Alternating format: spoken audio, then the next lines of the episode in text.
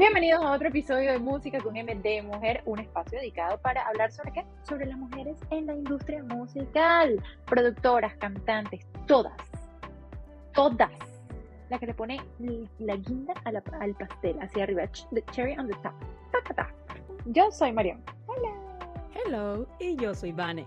Hoy les vamos a hablar de una mujer que tiene una cantidad ridícula de récords. Es absurdo. Pero ridícula la cantidad de récords que, que, tiene esta mujer. Taylor Swift. Debo confesar que antes de hacer toda esta investigación, yo no era como que la más fanática. Y no me vayan a caer encima, por favor. No es porque no me guste su música, porque me encanta, me encanta ella, su personalidad, su música, etc. Pero como ya lo hemos dicho en otros episodios, yo soy como más reggaetonera, más flow, métele sazón, batería y reggaetón. Es que tú eres más latina. Exacto, yo soy muy latina. mira, a pesar de que vivo acá, vivo en Estados Unidos, tú y yo, después contaremos cómo nos conocimos, pero desde niñas hemos estado viviendo en Estados Unidos, etcétera. Pero mi lado latino aquí, mi flow, eh, lo mantengo, o sea, eso nadie me lo va a quitar. Pero luego de hacer toda la investigación para este episodio, porque cada podcast requiere una investigación, así que por favor apóyennos, suscríbanse. Please, por favor después de hacer la investigación, mira, yo creo que me volví más Swifty que tú, más Swifty que Mario, que Marion. O sea, y aquí está difícil, ya sé, pero bueno, aquí yo voy a decir algo que es bien controversial. No, pero denme un chance para, para explicar. A mí Taylor me recuerda a Selena Quintanilla. ¿En qué sentido? Ah. Ajá. Escucha, para allá voy, para allá voy, para allá voy.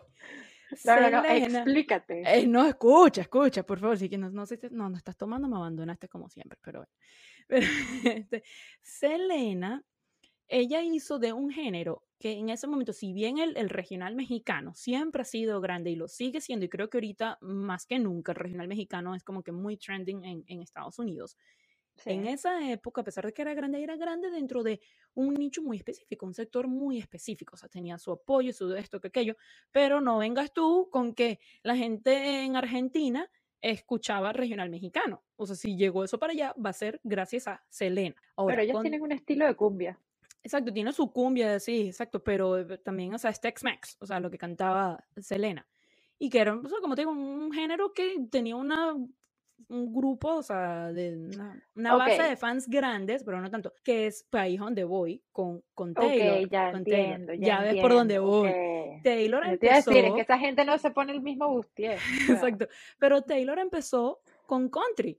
Y si no me equivoco, aquí tú sabrás más que yo, fue con el álbum de 1989, creo, donde hizo como que ese switch totalmente al, al pop, ¿no? Que en 1989 creo que fue totalmente pop, creo yo que fue ese álbum. Sí, o sea, sí, sí y no, porque lo que, si bien el country tiene una definición musical y de ritmos muy específica, al, lo más country que tú puedes tener son las letras. Sí. Porque son historias. Claro, claro, pero al principio, o sea, sí he escuchado muchas canciones de ellas que son country y que las hizo famosas y que hizo que aunque el, no, el que no escuchara country, como yo, las cantara y las escuchara y que Taylor llegara a lugares donde estoy segura que no escuchaban country. Segura. Paréntesis. Big and Rich. Busca Big and Rich, por favor. Lo buscaré. Big and Rich. Lo buscaré. Ya. Cierro ajá, mi comparación no está tan loca. No, no, no, no está tan loca, no está tan loca. Sí, o sea, tiene sentido en ese aspecto. O sea, estás hablando de una persona que entró o sea, nace en un, en un conglomerado musical, em, básicamente de hombres, pero, pero sí, o sea, sí, entiendo, entiendo lo que, lo que tú, lo, que me estás diciendo, sí. Algo. Ajá, Algo, es verdad. tan descabellada mi idea. Pero, por ejemplo, ahorita que me dijiste de lo de sus récords, ¿qué te parece si antes de entrar que siguen los datos curiosos, los detalles, toda la historia, etcétera, su vida personal, los novios, de Taylor y Taylor, las películas que hicieron juntos, bla, bla, todo eso. Arrancamos de una nombrando todos esos récords. ¿Te parece? Sí va, sí va. Si quieres empiezo yo, porque esto es verdad que lo vamos a tener que dividir porque la tipa tiene tantos récords que si te los digo todos, o sea, me voy a quedar sin aire y para los que sean de Venezuela va a ser algo así como y la colina Tobar. Dale, pues. Dale, empiezo es la persona con más números uno en la lista de ventas de canciones digitales de Estados Unidos. A la fecha de enero de 2022, Taylor cuenta con 23 sencillos, 20, o sea, que yo quiero repetir esto, 23 sencillos que han sido número uno, incluyendo, por supuesto, Love Story de la versión de Taylor y um, All Too Well, que es la versión de 10 minutos. Aparte, okay. tiene el video de vivo más visto en 24 horas. El álbum digital más vendido en Estados Unidos por una mujer, o sea, por, una artista femenina. Ha ganado el mayor número de American Music Awards. Voy a decir el número y es absurdo la cantidad. 34 veces ha ganado ese premio. Fue la primera artista en tener sencillos que entraron en el top 10 del Hot 100 de Estados Unidos en semanas consecutivas con Speak Now, que fue en el 23 de octubre del 2010, y Back to December el 30 de octubre de ese mismo año. En el 2000... Para celebrar Halloween. Exacto. No sé si es fanática de Halloween. Tú, tú sabrás, porque capaz y sí. Te lo puedo no sé, esa niña, esa niña, no sé, desde que cumple en diciembre y todo eso y creció en una granja de arbolitos Navidad, Eso me pues parece tan cool. sí. no, no, no, sé si celebras Halloween, pero... Pero pues, sí, yo ahorita lo voy a empezar, cuando sea Halloween voy a estar pendiente. Pero bueno, en el 2021 se unió a la lista de vocalistas con mayor cantidad de Grammys a álbum del año. Y este récord lo comparte, y quiero que escuchen bien esta parte, nada más y nada menos que con Frank Sinatra, oh, Stevie Wonder y Paul Simon. Y como dijimos en, el, en el primer episodio, es la única artista femenina que tiene este récord. Taylor, aparte de todo lo que nos... Menos mal que nos dividimos esta cantidad de récords. Menos mal. Porque, porque me voy a quedar sin aire. Ha logrado algo que solamente los Beatles este tipo es impresionante, que solamente los Beatles han hecho un álbum en la posición número uno por seis semanas consecutivas. Bestia. exacto, bestia, es una bestia. Es que. Es el Cristiano Ronaldo del fútbol, el Messi del fútbol. El que De que bueno, hablemos de, todos los, de todos los número uno de todos los bandos, por si acaso. Pero sí, mira, vamos a seguir con todos los récords. El álbum más vendido en Estados Unidos por una artista femenina de country, ¿quién lo tiene? Mi gorda, Taylor. Ha sido una artista que más semanas ha permanecido en el número uno de la lista Billboard 100 con 36 semanas en total, 36, 3, 6, se lee 36. Bingo. Es la primera, bingo, es la primera artista en la historia de las listas de éxitos de Estados Unidos que tiene siete siete, siete Yo. sencillos que debutan. Mónica de Friends. Seven. Seven. Los que sean fanáticos de Friends entenderán. que debutan en el top 10 del Hot 100, récord que antes lo tenía Mariah Carey o María Carey con cinco. Lleva Mariah Carey, para los que no sepan, su abuelo era venezolano, papá. Yo las gracias. Un sábado sensacional. No sé por qué. Yo me acuerdo de ese episodio de sábado sensacional. Pero bueno, mira, este, esto de los siete, de, de, los siete sencillos lo logró en el 2010. luego de que Back to December entrara en esa lista de, de, del 2010, obviamente. Y antes de eso tuvo Jump en el 2008, Fearless en el 2008, Jump the Fall 2009. Today was a fairy tale en el 2010. Mine 2010. Speak Now 2010. O sea, mira, ya va, espérate, espérate, que no he terminado. es la mujer que más veces ha estado en el, o ha entrado en el Hot 100 de Estados Unidos. Y Taylor rompió este récord en septiembre del 2019 cuando las 18, 18, 18 ya mayor de edad. 1, 8, 18 canciones de su séptimo álbum, por Dios, esta niña no, esta niña no duerme. Otra vez 7. Lover entraron en la lista de los Billboard. Bueno, yo te voy a decir algo. Todo ese disco es espectacular. Sí. Y por último, por último, porque si no nos vamos hasta aquí toda la noche y todo el día y quizá varias semanas, tiene el récord de la canción más larga en alcanzar el primer lugar en el Billboard Hot 100 con All Too Well, versión de 10 minutos. este récord antes lo tenía Don McLean en, de 1972 con American Pie, que duraba 8 minutos y 37 segundos. Ay, no, son demasiados récords. No, no, no, son demasiados récords y bueno, no me extrañaría que se, que se nos haya escapado algo. O sea, Seguramente. Dejamos algo por fuera en algún, en algún momento. Y ahorita, por ejemplo, y ahorita que estábamos hablando, para recapitular un poco, de, de, que ella, ella es artista, ella inició como artista country. em, en un mundo dominado por, de un mundo dominado de una u otra manera por, por, por hombres, este, hay que rescatar también que en ese, en esa misma, en, ese mismo género están gente como, por ejemplo, Dolly Parton, Loretta Lynn, está sí. Underwood, está la, la malportada, la malportada Miranda Lambert, que yo la amo, la amo, amo Miranda Lambert, y bueno, hay, mm, eh, obviamente Taylor Swift, pero hay muchísimas, hay muchísimas mujeres ahorita que están punteando en ese, en ese, este, eh, ¿cómo se llama? En ese género. Y de verdad que es un género misunderstood. Sí, no, a, mí me, a mí me encantan las letras, me encantan las letras del country, ¿sabes? Yo me he escuchado varias canciones y tienen unas hasta cómicas, de hecho. The Safe a Horse, Ride a Cowboy, por ejemplo, esa es de un hombre, ¿no? Pero... Ah, Big and Rich. Big and Rich. Ya va, anécdota. paréntesis. Cuando yo vivía allá en Estados Unidos, en Virginia, eh, yo me fui, ah, nuestras experiencias con el country fue de estudiantes de intercambio. yo vivía en Nebraska, ya lo sabes.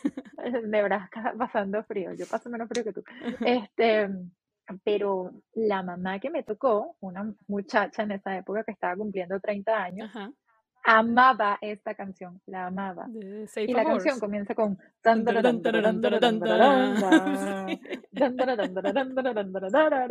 y ella la ponía a todo en aquel carro y empezaba wow, rockear con una, una canción country que además se llama Save a Horse, Ride a Cowboy. Bueno, yo, yo tengo ahí una historia personal con esa canción.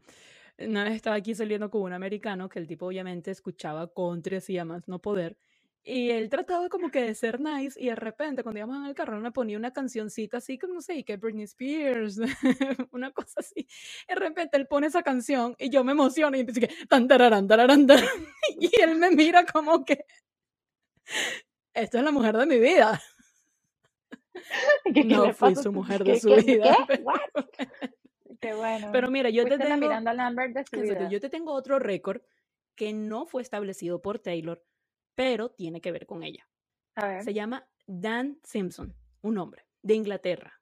Él tiene, ¿Inglés? él tiene el un chico normal que nadie lo conoce, un fan de Taylor, pero él tiene el récord Guinness de la mayor cantidad de canciones de Taylor identificadas en un minuto solamente con que alguien les lea la primera, las primeras dos, tres palabras de, de una canción de ella.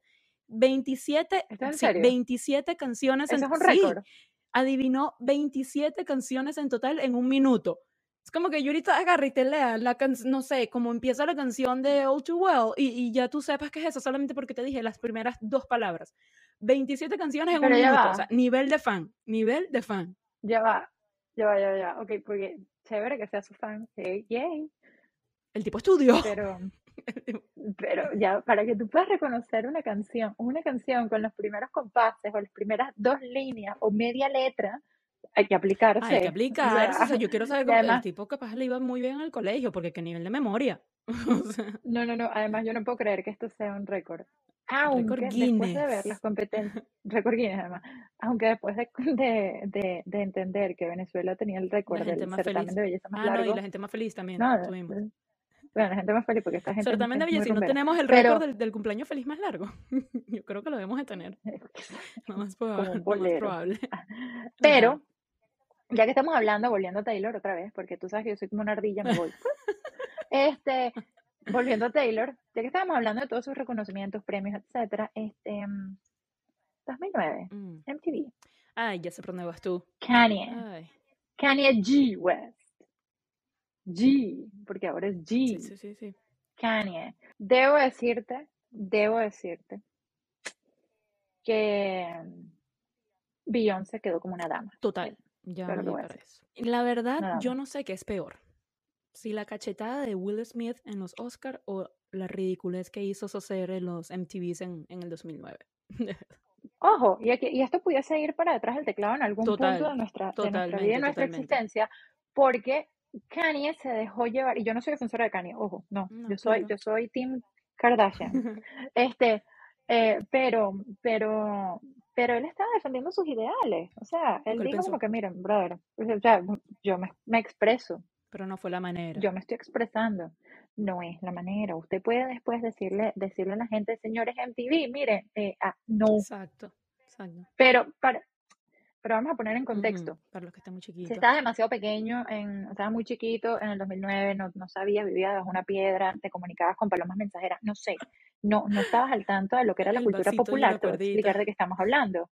Exacto, el vasito no acuerdo. Este, te voy a explicar de qué estamos hablando. Durante los premios MTV, eh, siempre pasa algo.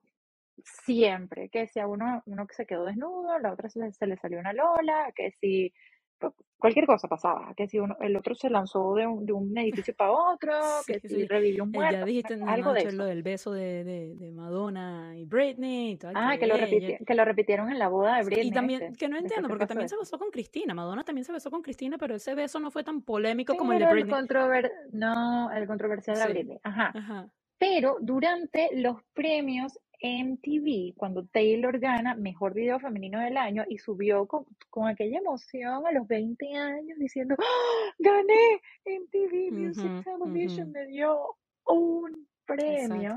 El señor Kanye G. West le quitó el micrófono para decir que Beyoncé merecía ese premio y todo el mundo se quedó en shock. O sea, yo recuerdo, yo, yo, recuerdo ver eso y estaba por todos lados en las, en las revistas, en el video, el video, el video, el video, el video. O sea, una cosa loca. Después Beyoncé ganó otro premio. Sí, sí, sí. Eh, no sé si sabes que eh, Obama lo llamó Jackass. ¿Qué? A él. ¿A quién? A, a, y no sé si fue, eh, que no sé si era una entrevista que en realidad tenían planeado que saliera, porque yo he visto los videos y se ve Obama hablando con el entrevistador y, ¿sabes? Como que off records y Obama estaban comentando de eso porque acababa de pasar y Obama riendo se dice, oh, he's a jackass. Y ya, como que that man is a jackass. Entonces, no sé si había intención o no de que eso saliera al aire, pero el punto es que esa parte, ese video se filtró o él lo permitió, lo autorizó, no lo sé. Pero el video está por ahí en internet, lo pueden buscar, Obama llamándolo jackass. Ay. Me encanta, lo quiero de Rington, de Rington, ya. Pero bueno, no, volviendo, volviendo a esto, que ahorita tú estabas mencionando a Beyoncé, que se comportó como una reina. Ella, efectivamente, en, ese, en ese año, o sea, ajá, Kanye se estaba quejando de que Taylor había ganado, creo que era mejor video femenino, si no me equivoco. Pero también estaba sí la categoría, que es como que la más importante de los MTVs, de, de video del año, no video femenino, sino video, en general, video del año, lo ganó Beyoncé con Single Ladies. Oh, single Ladies. Otro reto. ¿Quién puede cantar esa canción sin hacer el bailecito? Nadie, Ni, siquiera, ni Justin Timberlake. Exacto, nadie puede. Llámalo, llámalo ahorita y pregúntale. Mándame un video. En, en, el WhatsApp. ah, esa es la persona más famosa que tienes en tu WhatsApp. Yo te, yo te tengo a ti. Es que, que, yo soy demasiado. Pero bueno, ajá. Y yo veo mi teléfono. Cuando, cuando Beyoncé ganó en ese MTV, ella, lo que estaba diciendo es ella invitó a Taylor a que se subiera porque, o sea, Taylor merecía dar su discurso porque este hombre la interrumpió y ella dejó que ella muy bien pues diera su, su discurso como una reina que es, las dos reinas. Pero es que justo cuando ella subió, eh, yo, me acuerdo perfecto de esto porque para mí fue un shock. Yo soy súper fan de los premios. Yo veo todos los premios. Así no siga las cosas, yo los veo. Este, mm, ella, ella comenzó el discurso, el discurso con Thank you. I remember being 20 years old. Yo recuerdo haber tenido 20 años y subir a recibir un premio con Destiny's Child. Sí. Así que Taylor, ¿cómo no? Sí, me acuerdo de eso. O sea, fue, fue Sí. no, bueno, y de hecho en el documental de ella en Netflix de, de Miss Americana, eh, ella habla de, de, esa noche y obviamente fue algo que la marcó, ¿sabes? Porque, y me dio mucho sentimiento cuando ella habla sobre esa noche en este documental, porque cuando él hace eso, eh, el público que estaba presente em, empezó a pitar, pero ella no sabía que estaban pitándolo a él. Ella pensaba que la estaban pitando a ella. Entonces, imagínate, un artista se alimenta de los aplausos y lo peor que le puede pasar a un artista es pensar que te están, que, te están pitando, exacto. Ella estuvo, o sea, súper bajita y sintiéndose súper down, o sea, por eso por, por mucho tiempo, por mucho tiempo.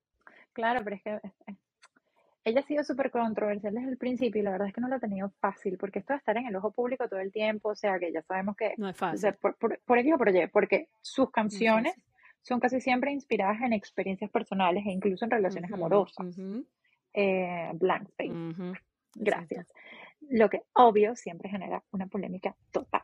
O sea, total, total, total. Pero, pero a, mí, a mí me encanta que ella sea así, o sea, que sea real, que sea sincera, o sea, que transforme su dolor en arte. O sea, al final eso es lo que hace de Taylor Taylor, o sea, y me encanta, me encanta. Sí, o sea, lo malo es que no todos sus exnovios son tan chéveres. Y bueno, no todos se han tomado las cosas tan bien y han dicho como que, bueno, ya, ajá. Sangrando por la vida. Harry Styles.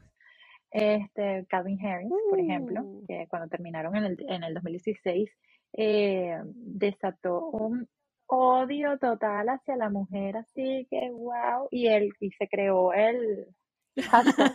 Volvemos con el hashtag. Taylor Swift Over Party. Uh, sí, sí, sí, sí, sí, sí, sí, me acuerdo, me acuerdo. Y, y, el odio fue tal que la Jeva se desapareció por un año completo. ojo, y estamos hablando de una mujer que le escribió a Calvin Harris una de sus mejores canciones. Sí, sí, total. o sea, qué mal agradecido, chica. pero. Bueno, no sé si es una de sus mejores canciones, pero bueno, sí. bueno, pero es que, o sea, a ver, siempre la, siempre la han criticado, siempre la van a criticar. Si no es por la cantidad de novios que ha, que ha tenido, que a mí me parece un número totalmente normal. Y al final, o sea, al fin y al cabo, ¿Qué es normal a la cantidad de parejas que una persona pueda tener a lo, largo de su vida? ¿Sabes? si no es por la cantidad de novios, es que si está muy flaca o que esto, que aquello. O sea, y ella confesó en este documental que estoy hablando de, Netflix, o sea, sus, sus trastornos alimenticios y que hubo una época en que ella no podía ver una foto de ella porque si se veía un cauchito, no sé si en México creo que le dicen un gordito y no sé cómo le digan en otras partes de, Latinoamérica. Lonja, lonja en Guatemala, ok, una lonjita, o, sea, lo que sea. o si algún medio comentaba que estaba embarazada, eso para ella era un trigger, un, un, detonante, y ya ya prefería pasar hambre. O sea, así es sencillo. Claro, o sea, nombrando todas estas polémicas que han girado en torno a la vida de esta niña, de Taylor Swift, porque bueno, al final este podcast va un poquito de esto y de invitar a la gente a reflexionar sobre cómo tratan, juzgan, critican, etcétera, a la mujer en la industria por cualquier cosa, o sea, literalmente por cualquier cosa. Le acaba de pasar a Zendaya. Sí, sí, sí, sí. No, Sé si, no sé si leíste lo de Zendaya que Chris Jenner dijo, eh, no sé si está en The View, no, no, estoy, no estoy segura, pero dijo que ella estaba embarazada, entonces Zendaya muy clamorosa dijo, epa, no estoy embarazada. Eh, y hizo unas declaraciones ahí mm, bastante inteligentes yo no veo que un hombre cantante lo critiquen por tener novias o por estar flaco o por tener unos kilitos de más. Bueno, ya va. ¿Cómo que se llama Batman? Batman. Es que no ha habido mucho. Eh, sí, pero Batman con... No, Batman con la princesa de Genovia. Christian Bale. Christian Bale. A Christian Bale sí lo, lo han criticado, ahorita que recuerdo, sí lo han criticado muchísimo porque él es uno de los artistas a los que la industria considera tiene mejor transformación en torno a un papel. Y de repente tú lo ves flaco, demacrado, así chupado por la vida, llevado, y es porque tiene un papel de, de no sé, de una persona de ese estilo en una película que viene. O lo ves gordito, gordito, gordito, gordito, y uno dice, wow, Christian Bale, no es así. O de repente lo ves todo fit y que, wow, ahora sí. Pero, pero, pero sí. Más con las mujeres. Muchísimo más. Es mucho más Pero no, mira, o sea, yo lo que amo de ser mujer es que de sexo débil no tenemos nada, o sea, nada. O sea, no hay nada más poderoso que una mujer cuando está determinada a lograr sus metas. Por ejemplo, Taylor. Ella soñaba con ganar un Grammy a álbum del año. ¡Boom! Toma tres, papá. O sea, y, como dijimos, es la única mujer que tiene este récord de tener, o sea, haber ganado tres Grammys a álbum del año. Ella quería un doctorado honorífico. ¡Boom! Tómalo, se lo acaba de dar en NYU, le otorgó este año doctorado honorífico en Bellas Artes por su trayectoria musical. O sea. Y bueno, nosotras mencionamos a los que le tiraron todo el hate, pero ella tiene una base de fans descomunal, que la adoran, la apoyan, la aman, y bueno, son los famosos Yo, yo soy una Swiftie más. Are you ya, a Yo soy una más. Ya, ya me convirtieron, ya estoy de este lado, estoy del lado del bien. yo ya, yo ya lo era, yo tengo mi Me consta, me consta, así como también me consta que al igual que Taylor, tú también eres una cat person, una amante de los gatos. Échame el cuento de los gatos de Taylor. que esos gatos tienen llevan mejor vida que yo, esto, o sea, viven mucho mejor que yo y que muchos. O sea, mira, Taylor Swift tiene, creo que son ¿eh? cuatro gatos. Creo que son cuatro. Lo que más, o sea, yo, yo, yo me consideraba especial por nombrar a mis gatos con nombres de personas. Por ejemplo, mi, mi gata que duró 17 años conmigo se llamaba Sophie. Pero, pero, pero esta mujer se fue, se fue, se fue. O sea, sus gatas más viejas se llaman Olivia Benson por el personaje de La Ley y el Orden, unidad de, unidad de víctimas. No me acordaba el nombre en español. Y el otro se llama, eh, ah, no, son tres gatos, no son cuatro, son tres. Este, el otro se llama Meredith Grey, que lleva... Ah, la amo. O sea, Olivia Benson, ven acá, ven a comer. Meredith Grey, no te subas al sofá. Pásame el bisturí. Mira acá, córtame esto aquí. Este, pero, y, y, el tercer gatito que lo adoptó en, en el 2019 y que aparece también en el video, en el video musical de Me, se llama Benjamin Button. Entonces este gato antes estaba más viejito y ahora se ve más joven, es la cosa. Va para atrás, va para atrás. Mira, no, pero qué raro que no tenga un, un, gato que se llame como alguno de los personajes de Friends, porque... Si yo tuviera un gato ahorita lo llamaría Chandler. Mm, yo creo que yo lo llamaría Mónica, porque para mí los gatos tienen como una personalidad así tipo, tipo Mónica. Todos pulcros y todo. No, son demasiado Chandler, bipolares totalmente. Pero no, te lo digo porque ella ha dicho que ella es súper fanática de, de, de Friends y de hecho, creo que fue la revista Vogue, le hizo una vez una entrevista que era, no sé, como 70 preguntas, algo las 72 preguntas. Las 72 preguntas. Y buenísima, demasiado buena. Y le preguntaron, las preguntas fue que, qué canción le habría gustado a ella ser como que la autora, la artista, la intérprete, etc. Y ella dijo el, el tema de Friends, por, qué mujer tan inteligente para los negocios, dice, por el tema de las regalías la cantidad de plata que se está metiendo esa gente? De que ella es empresaria, ella es empresaria. Pero bueno, mira, vamos a detrás del teclado. Dale, pues. Mira, ¿qué, qué controversia me tienes ahí? ¿Tú no te has puesto a pensar que el mayor hate, odio hacia una mujer viene por parte de otra mujer? Sí, y sabes que esto es algo que hablamos en el episodio anterior con Shisa creo que fue Christy la que dio el ejemplo de, de, las películas, ¿no? De, de, que crecen como que hay que la rivalidad entre las mujeres, o también mencionamos en Rebelde que si Roberta contra, contra Anaí. Yo siento que la sociedad en parte como que nos llevó a eso, aunque debo admitir orgullosamente que yo siento que ni tú ni yo somos parte de, de, ese equipo y yo siento que tú y yo siempre hemos sido desde hace mucho tiempo de ese tipo de mujeres que, que apoyan a, a, las mujeres, por lo menos desde que yo te conozco y te conozco desde, te conozco de atrás. ¿Mm? de atrás, de atrás, de lado, de frente, de todos lados. Este, sí, sí, la, la verdad es que, la verdad es que sí. O sea, esto, esto ha pasado tanto que incluso se han puesto artistas femeninas como rivales. En los 90 eran Britney versus Cristina, la guerra. Ahorita, eh, para continuar con el tema de Taylor o de cualquier otra mujer que, que, que, si está flaca o no está flaca, o que si está gorda, que si se le ve una lonja o no, en vez de disfrutar del arte que esta mujer nos ofrece, o sea, ¿Cuál es la necesidad? no y, no, estamos diciendo que porque, sea, que porque sea mujer y yo sea mujer, ya hay que apoyarla simplemente por eso. O sea, si no te gusta su música o no te gusta, ella te cae mal por X, Y o Z, porque no sé por qué te puede caer mal una persona que no conoces, simplemente no caigas en algo tan feo como estar criticando y más cuando ni siquiera, o sea, conoces a esa, a esa persona. O sea, Hace, hace poco, o sea, ahorita hablando de este tema de, de, que las mujeres que son como que las principales que tiran hate a, a otra mujer, hace poco Tini, Anita y creo que fue Becky G en, en sociedad con, con WhatsApp, hace poco, no, hace como un mes creo yo, un poquito más, sacaron un video que trata de esto precisamente, promoviendo. Ah, yo lo vi que es promoviendo a que a las mujeres en la industria, porque obviamente el video se enfoca en las mujeres en la industria, pero el mensaje va para todo en general, para todas las industrias, o sea, hasta las amas de casa, todo. Eh, o sea, que se apoyan entre mujeres, no hay necesidad de tener esta, esta guerra, ¿sabes? Entonces, las cinco estrellas para quién? ¿Qué te parece si se la damos a los papás de Taylor? Me explico. Me explico. Ay, sí. sus padres se mudaron de, creo que de Pensilvania, o sea, porque yo sé que ella nació en Pensilvania, pero no sé si en el momento que se mudaron vivía en otro estado, pero creo yo que era Pensilvania, no lo sé. No lo sé. Pero el punto es que se mudaron de X otro estado, que estoy asumiendo que es Pensilvania, a Tennessee, la cuna del country. Y esto era para que su hija cumpliera su sueño. O sea, dime tú, ¿qué padres ven que, ay, mi hijo canta, mi hijo toca la guitarra, me voy a mudar donde sea la cuna de este género para que mi hijo tenga éxito? Muy pocos padres hacen eso, muy pocos. Mira, si tu hijo empieza a tocar el cuatro, te vas a tener que regresar para Venezuela, ahí para el llano. Me voy para, me voy para Guárico, Guárico, Guárico. Va, cinco estrellas para los papás de Tay Tay. Ahora, vámonos con el top 5 de canciones de esta semana.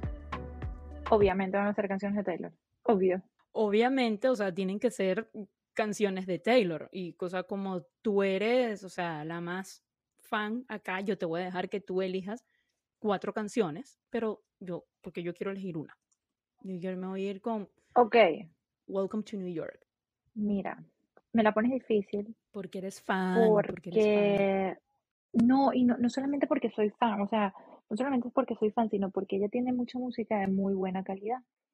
Y porque la verdad me gustaría elegir, elegir canciones que no son, que no son conocidas, pero que todas son conocidas, entonces, ajá.